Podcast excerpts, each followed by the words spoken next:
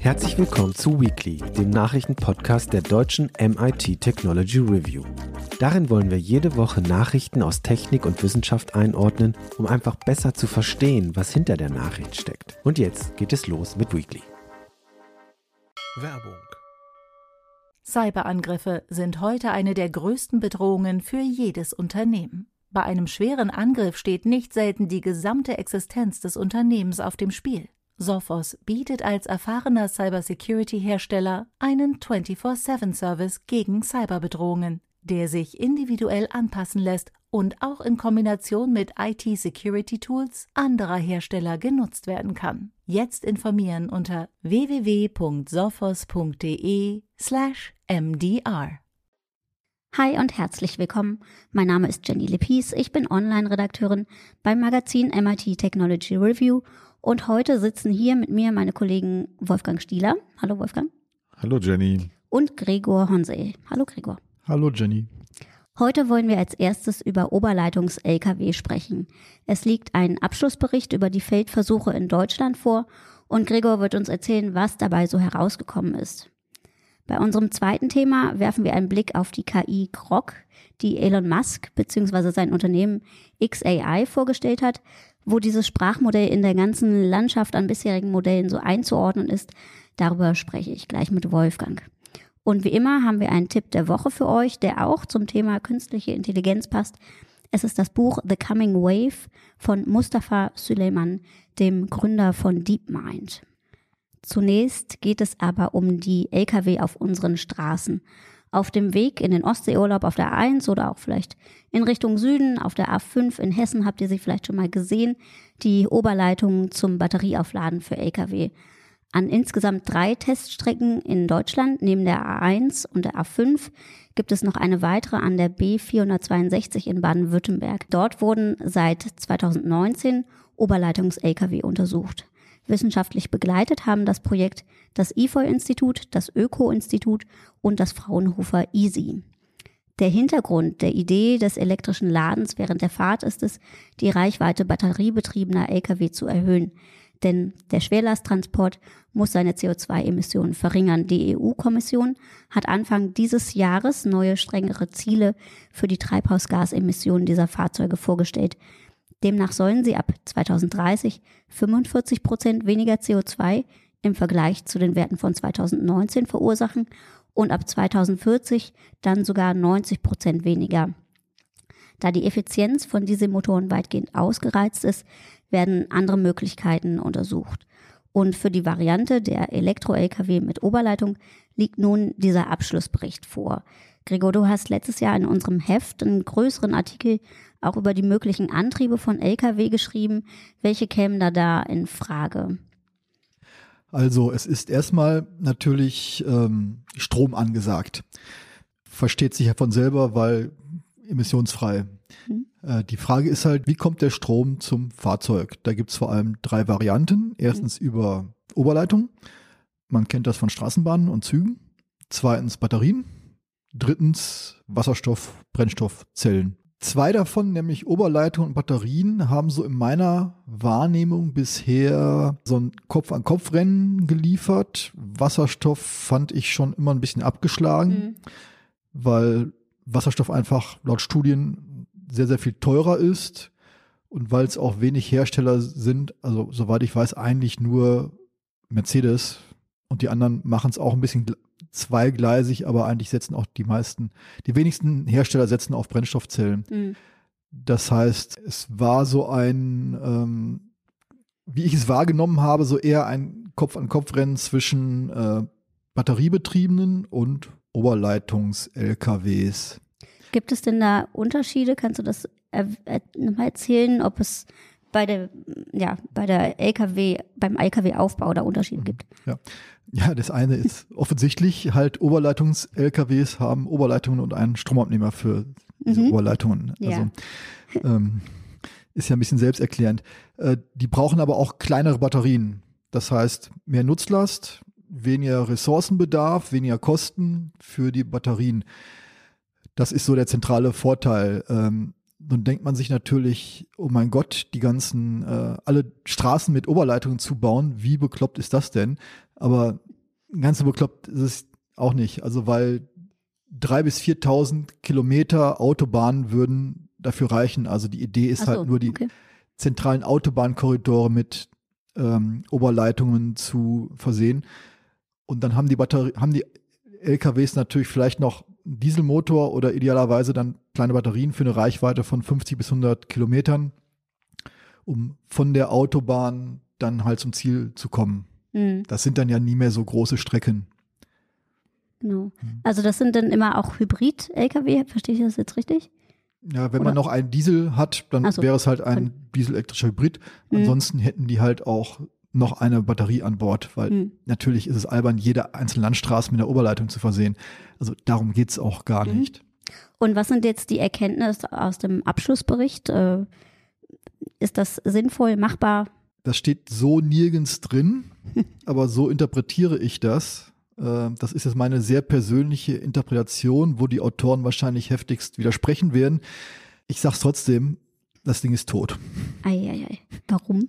Zwar sind das so zwei Faktoren. Das ist halt so ein Henne-Ei-Problem. Die machen ja nur Sinn, wenn es wirklich flächendeckend verbreitet ist, wenn alle Lkw-Hersteller und auch alle europäischen Länder dahinter stehen. Mhm. Und was ist der größte, der Lkw-Hersteller mit dem größten Marktanteil hierzulande? Mercedes. M1, also Mercedes, ja. Und Mercedes ist ausgerechnet der Hersteller, der da überhaupt keinen Bock drauf hat, der es immer für totalen Unfug erklärt hat. Also steht auch so drin, ist the most dismissive, also der ablehnendste Hersteller ist Mercedes. Das ist dann zufällig auch der größte. Mhm. Der einzige Hersteller, der wirklich ähm, auch das deutlich unterstützt und die ganzen Versuchsfahrzeuge waren meines Wissens auch alle nur von Scania. Mhm. Und alle anderen halten sich da vornehm zurück. Volvo, MAN, ja. Also Okay. Positionieren nicht so klar, aber so richtig ähm, dahinter stehen die offenbar auch nicht. Zweiter Punkt ist, Frankreich hat da auch wenig Interesse dran. Also Mhm. ist ja auch ein relativ, alle anderen Länder orientieren sich sehr an Deutschland, weil Deutschland halt großes Transitland. Mhm. Frankreich eher will, will das eher nicht so, das steht auch im Report drin. Und äh, die EU auch nicht. Also in der EU gibt es da auch keine Lobbyinteressen, keine großen Lobbyisten, die das durchsetzen Mhm. wollen. Und da denke ich mir, sowas ohne die großen Hersteller, Mhm. und ja, in Deutschland gibt es ja auch keine klare, also es gibt die Pilotprojekte in Deutschland, aber so richtig klare Positionierung, so jetzt bauen wir uns eine Oberleitung, Ja. Infrastruktur gibt es ja in Deutschland auch nicht. Also ich fasse mal zusammen, die EU hat da keinen Bock drauf. Die beiden wichtigsten EU-Länder haben da gar keinen, respektive nicht so riesen Bock drauf. Und der größte Lkw-Hersteller hat da auch keinen Bock drauf. Und die mittelgroßen und die dann folgen bis aufs Scania auch nicht so richtig. Da frage ich mich halt, wie soll da ein Hen dass dieses Henne-Ei-Problem gelöst werden? Ja, genau. Aber ähm, auf welche, also Emissionen müssen sie ja trotzdem senken. Auf welche Methode oder Antrieb setzen die dann auf reine Batterie-Lkw sozusagen, die Genau. Es gibt halt Hersteller, die setzen auf Batterie und Wasserstoff, wie Mercedes. Es Mhm. gibt Hersteller, die setzen auf Oberleitung und Batterie, wie Scania. Aber auf Batterien setzen sie alle. Also auf der letzten IAA hier in Hannover, Batterie, Batterie hatten sie alle. Das geht technisch auch. Alle sagen, oh mein Gott, wie soll man einen Schwerlastwagen mit Ba- Batterien betreiben können? Das geht, das kann man sich ausrechnen. Also Lastwagenfahrer dürfen ja nicht unbegrenzt lange fahren, sondern nur viereinhalb Stunden am Stück. Sie dürfen nicht unbegrenzt schnell fahren, sondern nur 80 km/h. Also kann man sich überlegen, wie weit kann man in 80, in diesen viereinhalb Stunden mit 80 km/h kommen. Das sind dann, ähm, na, wie weit ist das so? 500 Kilometer. Dann kann man sich überlegen, was die dann so verbrauchen. Sind 100 bis 150 Kilowattstunden pro 100 Kilometer. Dann mussten sie eine Ladepause machen von einer Dreiviertelstunde. Bei der ganzen Berechnung kommt man halt zum Schluss, dass man halt 720, 720 Kilowattstunden, nein, Kilowatt Ladeleistung brauchen würde, um die LKWs in den Ladepausen wieder für die entsprechende Strecke, die man fahren kann, aufzuladen. 720 Kilowatt klingt viel, ist aber ungefähr so das Doppelte, was heutige La- Autoladesäulen Okay. schaffen. Also Mhm. würde man zwei hm, mit zwei Autoladesäulen CCS mit maximaler Leistung parallel laden, käme man da schon hin. Und es gibt das Megawatt Charging System, was auch Ladeleistung im Megawatt-Bereich auf den Markt bringen will. Ach so, okay. Das ist technisch alles gar nicht so absurd. Also das, das geht schon. Es kostet halt. Kostet ungefähr genauso viel wie ein Oberleitungssystem. Ja. Man sieht es halt nur nicht so. Hm. Weil du musst ja auch die ganzen Raststätten dann ans Mittelspannungsnetz anschließen. Also du brauchst Mhm. richtig fett Strom an den Raststätten. Ja. Und du brauchst erstmal Parkplätze. Zum, zurzeit ist es ja so, dass du nicht mal Parkplätze für die ganzen LKWs in ausreichender Zahl hast. Also genau. Sieht man immer, wenn man samstags Ja. unterwegs ist. Ne? Genau. Also die Lastwagenfahrer müssen sich schon und Fahrerinnen natürlich müssen sich schon darauf verlassen können, dass sie wirklich dann ihren Ja, ja. Parkplatz und eine Ladestation auch finden. Ja, das ist machbar, aber ambitioniert. Also genau, gegenüber den Oberleitungen ist das vielleicht, also offenbar das kleinere Übel. Ja, es ist halt so der kleinste gemeinsame Nenner, auf den sich die Hersteller einigen können. Und Ladesäulen hast du ja auch schon für Autos. Und Ja. äh, das es ist kein ganz neues System, sondern man muss dieses System halt nochmal hochskalieren. Äh, die maximale Fahrdauer sind natürlich 360 Kilometer, keine 500, was ich vorhin Mhm. erzählt habe. Mhm. Nochmal eben nachliefern, dass ich mich Da schneiden wir alles raus. nicht, ja, dass ich mich hier nicht zum Deppen mache. ähm, ja, jedenfalls so um die 800 Kilowatt Hm. Ladeleistung bräuchte man dafür, geht, aber natürlich ist das jetzt auch nicht so viel Gunst. Es ist plus minus null, sagen Studien gegenüber dem Oberleitungssystem. Hm. Und äh, können wir nochmal auf das Oberleitungssystem schauen, was wurde da noch untersucht oder beziehungsweise ich kann mir vorstellen, äh, weiß ich nicht, ob die da, die LKW da präzise ranfahren müssen oder ob das irgendwelche Schwierigkeiten noch bietet, damit der, der Stromabnehmer auch die Leitung trifft oder wie hat sich das so in der Praxis gezeigt? Es gibt natürlich da einige Kinderkrankheiten, dass Mhm. die halt richtig, richtig ausgefahren werden und nicht, aber ähm, technisch ist das, soweit ich weiß, dann zum Schluss schon beherrschbar gewesen. Das ist Mhm. natürlich komplex. Also ein Spurhaltungssystem äh, Mhm. sorgt dafür, dass halt auch die Spur gehalten wird und der äh, Stromabnehmer dann auch tatsächlich an der richtigen Stelle an der Leitung ist. Ja, also klar, ähm, Kinderkrankheiten gab es da genug. Hm. Aber andererseits ist das, sind Stromabnehmer generell ja schon aus, dem Bahn, aus der Bahntechnik ein über 100 Jahre altes System. Hm. Genau, das dann einfach auf die Straße, einfach, sagen wir mal so, auf die Straße gebracht hätte werden können, aber jetzt wohl nicht. Ja, das ist jetzt meine, meine Prognose. Lass, lass uns mal überraschen, aber ich wäre da auch Hm. bereit, eine Flasche Single Malt drauf zu wetten, So, so, ihr wenn jemand gehört. einschlagen will. Alles klar. Gut, erstmal danke für die Einschätzung. Ähm, du schreibst noch einen Kommentar dazu, der kommt dann auch im Laufe der Woche online. Kommen wir nun zum nächsten Thema und dafür ergründen wir, was es mit dem angekündigten Sprachmodell Grok 1 von XAI auf sich hat. Elon Musk hatte seine KI am Wochenende auf dem Netzwerk X vorgestellt und sich dabei natürlich, wie man ihn kennt, nicht bescheiden gegeben. Das Modell, so schrieb Musk auf X, sei in, einen, in einigen wichtigen Punkten das Beste, was es derzeit gäbe. Grok habe Echtzeitzugriff auf X und das sei, Zitat, ein enormer Vorteil gegenüber anderen Modellen. Darüber hinaus sind eigentlich nicht so viele technische Beka äh, Details bekannt. Auf der Website von XAI findet sich unter anderem die Beschreibung, dass Grok entwickelt wurde, um Antworten mit Witz zu geben. Dabei habe es eine rebellische Ader. Zitat, also benutzt Grok bitte nicht, wenn ihr Humor hasst. Und weiter steht dann auch, dass Grok Antworten auf Fragen geben wird, die andere KI-Systeme ablehnen. Wolfgang, was kann man denn von so einer KI erwarten, die suffisante Antworten gibt, kein Blatt vor den Mund nimmt und dann noch von Daten von X, von der Plattform trainiert wurde? Klingt interessant. Ja, also die Frage ist natürlich, braucht man das unbedingt? Ne? Hm. Ähm, um darauf Zugriff zu bekommen, kann man sich im Moment auf einer Warteliste eintragen.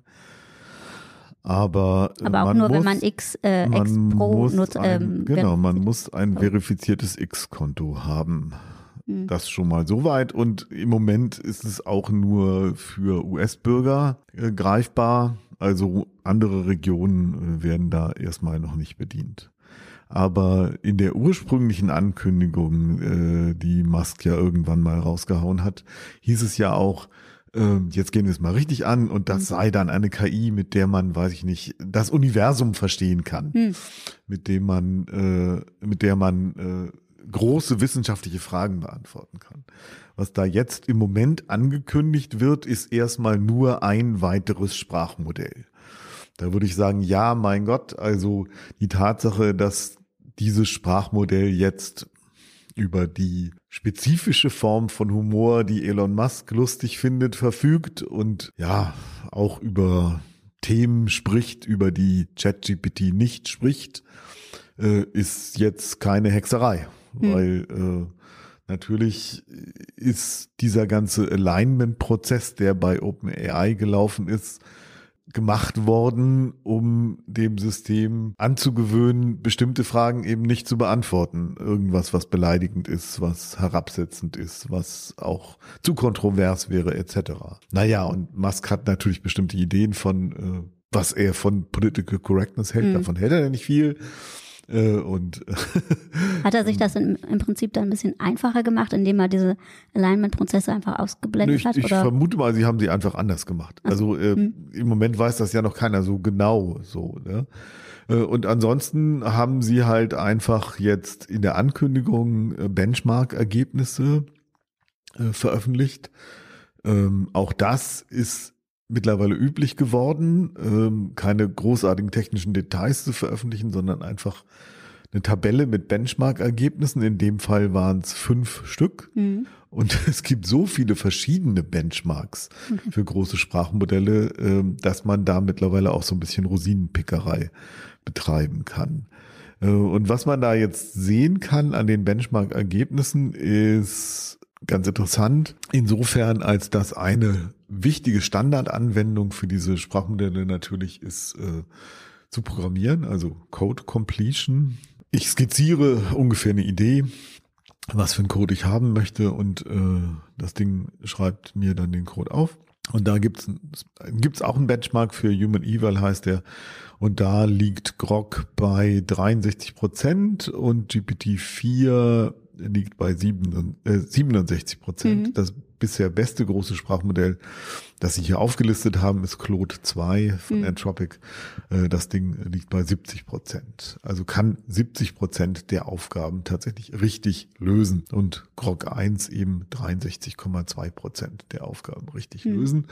Interessant ist in diesem Zusammenhang aber, äh, dass XAI angekündigt hat, zu diesen Coding-Eigenschaften noch ein Modul dazu zu stricken. Das ist aber bisher nur angekündigt, was dann eine mathematische Evaluierung von dem Code macht, äh, ah, okay. mhm. der da rauskommt. Mhm. Das wäre wirklich cool. Das, soweit ich weiß, gibt's sowas noch nicht. Das wäre auch eine echte Erleichterung. Aber das kann man auch nicht auf alle Aufgaben anwenden. Das mhm. geht, soweit ich weiß, auch nur für bestimmte Aufgaben, dass man den Code dann hinterher nochmal mathematisch evaluieren kann. Das bedeutet auch nicht automatisch, dass der Code sicher ist, sondern das bedeutet einfach nur, dass er das macht, was er machen soll. So. auf, okay. auf jeden Fall. Also, dass es keine, mhm. keine, keine Eingaben gibt, äh, die dazu führen, dass irgendwas anderes rauskommt, was man überhaupt nicht haben will. Mhm. Gibt es denn jetzt Informationen, ähm, wann der, der Kreis der möglichen Nutzer noch erweitert wird oder so? Dazu gibt es im Moment nee. noch keine Informationen, auch nicht über das Preismodell oder hm. ja, tatsächlich äh, wirklich intensive Tests. Und natürlich kann man sagen, oder, oder geschweige denn über die Architektur. Auch das ist ja mittlerweile ziemlich eingerissen, dass einfach äh, große Hersteller nur sehr selektiv Informationen über ihre Modelle veröffentlichen. Hm, zuletzt bei OpenAI. Nur zuletzt bei OpenAI wissen wir einfach nicht, wie viele Parameter. Es gab dann halt mal irgendwann so ein Leck, wo Entwickler darüber gesprochen haben und gesagt haben, dass da eigentlich in GPT-4 eigentlich, ich glaube, sechs oder sieben kleinere Modelle drin stecken, die über so ein äh, Kommunikationsmodell sich abstimmen. Aber das ist alles nicht wirklich offengelegt mhm. und äh, das ist auch hier nicht wirklich offengelegt. Wir wissen, dass es, also ich gehe davon aus, dass es auch einfach ein Transformer-Modell ist. Mhm. Auf was für einer Basis wissen wir überhaupt nicht und wie viele Parameter wissen wir auch nicht. Aber auch diese Zahl sagt mittlerweile nicht mehr so viel aus. Okay.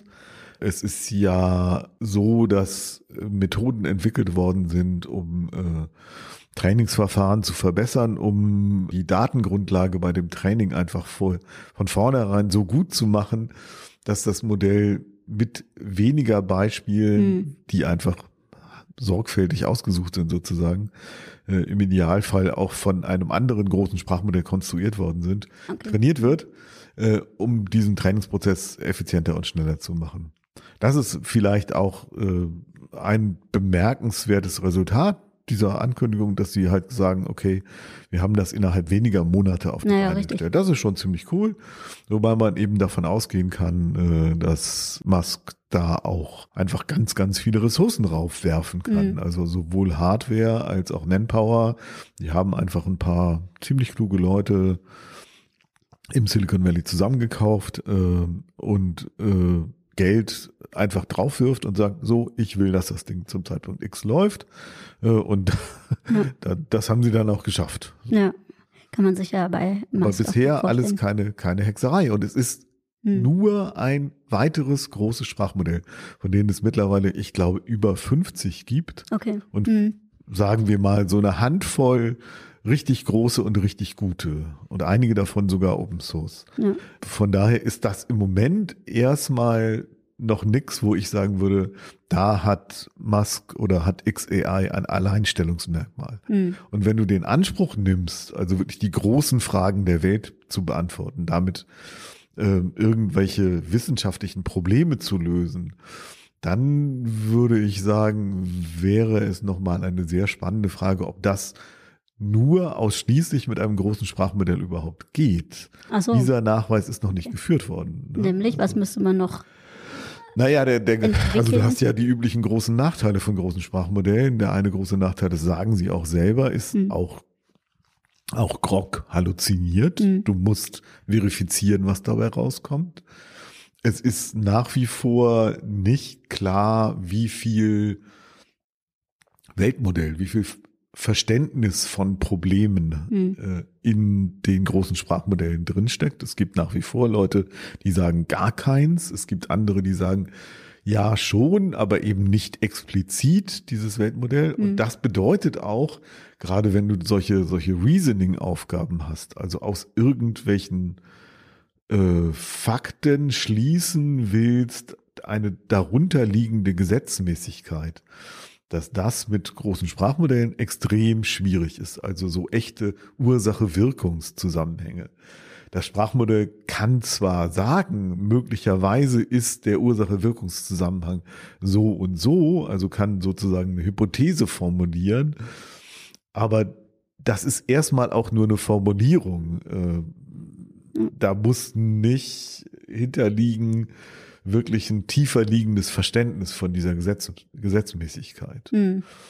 Das sehe ich überhaupt nicht. Das haben sie zumindest jetzt im Moment, also oder anders, wenn, wenn das da drin stecken würde, wenn es ein solches Modul gäbe, dann könnte ich mir vorstellen, ähm, dass XAI darauf viel lauter und deutlicher hingewiesen hätte. Verstehe, ja.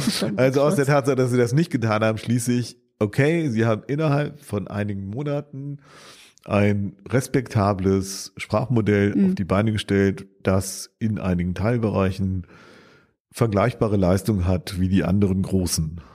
Ja. Das ist aber jetzt wirklich, wie gesagt, keine Hexerei. Das ist okay, das ist, das macht man nicht mal so einfach mhm. nebenbei. Das äh, erfordert einigen Aufwand und einige Ressourcen, aber mehr ist es im Moment noch nicht. Gut, ich würde sagen, dann warten wir mal ab. Und, und, das, das, was du vorhin gesagt ja. hast, ne, also dass sie damit werben, äh, dass das ganz toll wäre, dass dieses System jetzt up to date sozusagen mhm. in Echtzeit, wie das immer so genau. schön heißt, äh, Informationen von dem Netzwerk X verwenden kann. Äh, ja, das kann man als Vorteil finden. Man kann auch versuchen, damit zu werben. Mhm. Äh, ich persönlich würde sagen, äh, na ja. also, mh, hm, ich bin mir nicht sicher, ob das wirklich ein Wettbewerbsvorteil ist. Ich finde das totaler, also völlig indiskutabel. Also, wer will ein, ein, eine KI haben, die an Twitter oder X hm. äh, trainiert ist? Ne? Oh. Um Himmels Willen, nee, das ist, KI ist to avoid. Wie, wie heißt es immer so schön, die Antwort könnte sie verunsichern. Oh Gott, ja. Ich muss da immer an diesen äh, Bot äh, Tai denken, weißt du noch, von Microsoft war das so, ne? Ja. Der Ja. da leider Rand Also wobei ich auch nochmal dazu sagen muss, ne, also diese, diese Ankündigung, ja, spricht über Themen, die äh, über die andere KIs nicht sprechen, äh, Hm. gibt's auch schon. Ne? Es gibt zum Beispiel Freedom GPT, äh, es gibt ein Paper, wo ein Wissenschaftler gezeigt hat, äh, dass man GPT-3 einfach umdrehen kann, sozusagen, also dass man das anders feintunen kann, als OpenAI das gemacht hat. Also die ja eher in Richtung, weiß nicht, linksliberal, politisch korrekt gehen Mhm. und so. Und dann haben die mal versucht, mit Hilfe von äh, ähm, ähm, entsprechendem menschlichen Feedback dafür zu sorgen, dass das halt eher so weiter rechts und äh, autoritär und ne, sowas ist. Mhm. Und ja, das hat funktioniert. Natürlich funktioniert das. In den Antworten der großen Sprachmodelle stecken prinzipiell alle Möglichkeiten drin. Was du durch das Feintuning erreichst, ist dann die Wahrscheinlichkeiten dafür, dass auf einen bestimmten Prompt eine bestimmte Antwort gegeben wird, einfach ein bisschen zu verschieben und dafür zu sorgen, dass manche Sachen lieber nicht gesagt werden und andere häufiger. Und das kann man nach links drehen, das kann man aber auch nach rechts drehen. Das ist nicht erstaunlich. Wir hatten ja auch schon mal über ein Modell oder einen Ansatz gesprochen, ne, wie du das manipulierst und das, das ein bisschen, das in die KI ein bisschen ausfälliger wird. Ne? Das, Ja, und da, das gibt's natürlich dann auch noch, also solche, solche Hacks, solche Jailbreaks, das, äh, darüber haben sie jetzt gar nicht gesprochen. Natürlich wird auch dieses Sprachmodell angreifbar sein für Jailbreaks. Da gehe ich, da würde ich jetzt eine gute Flasche Whisky wetten. Alles gut. Äh, gut, so machen wir das. Ähm, wie schon gesagt, wir gucken, wie sich das weiterentwickelt und berichten dann darüber, wenn wir vielleicht auch selber äh, Zugang haben dazu. Vielen Dank erstmal. Unser Tipp der Woche ist jetzt das Buch The Coming Wave von Mustafa Suleiman.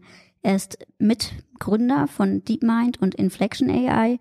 Und Wolfgang, du hast das Buch auch gelesen und deine Rezension ist jetzt auch im aktuellen Heft von uns zu lesen. Äh, aber hier in unserer heimeligen Podcast-Runde kannst du ja auch schon mal drüber reden. Ähm, also ist das jetzt wieder so ein Beitrag von einer dieser Tech-Größen, die mal wieder vor der ähm, Dominanz der KI warnen und alles ganz fürchterlich ist?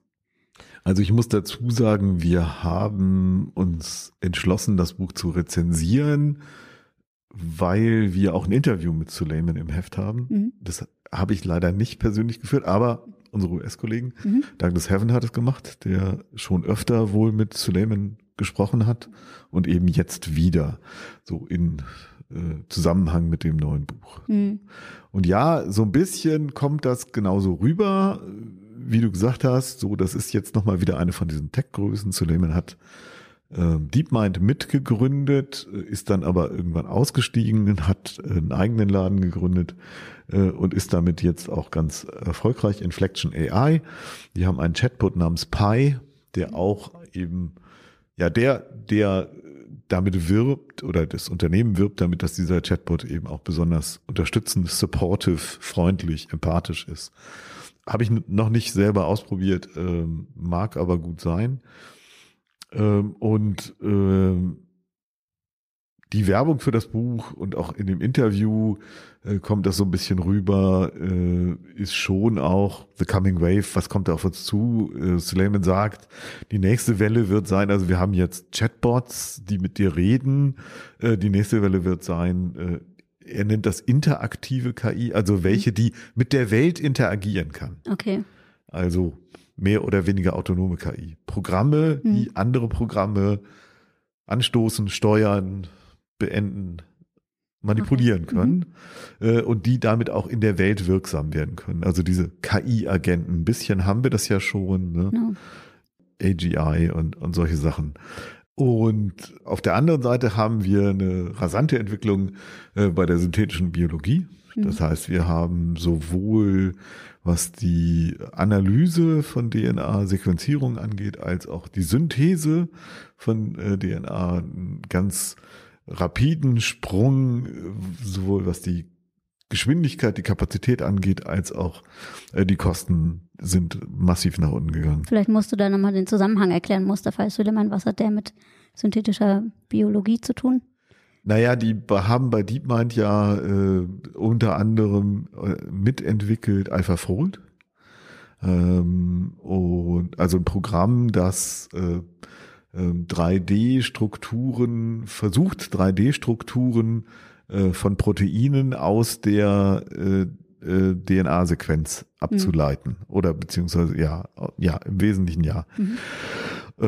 Was ein sehr schwieriges Problem ist und was bisher, also bevor die das 2016 die, die erste, mhm. den ersten Erfolg damit hatten, ähm, galt das als rechentechnisch einfach zu komplex. Das kann man, im Prinzip könnte man das bottom-up äh, von, von der Quantenmechanik über die Chemie äh, einfach hochrechnen, aber der Rechenaufwand ist so gigantisch, dass man das nicht machen kann, also muss man das irgendwie vereinfachen.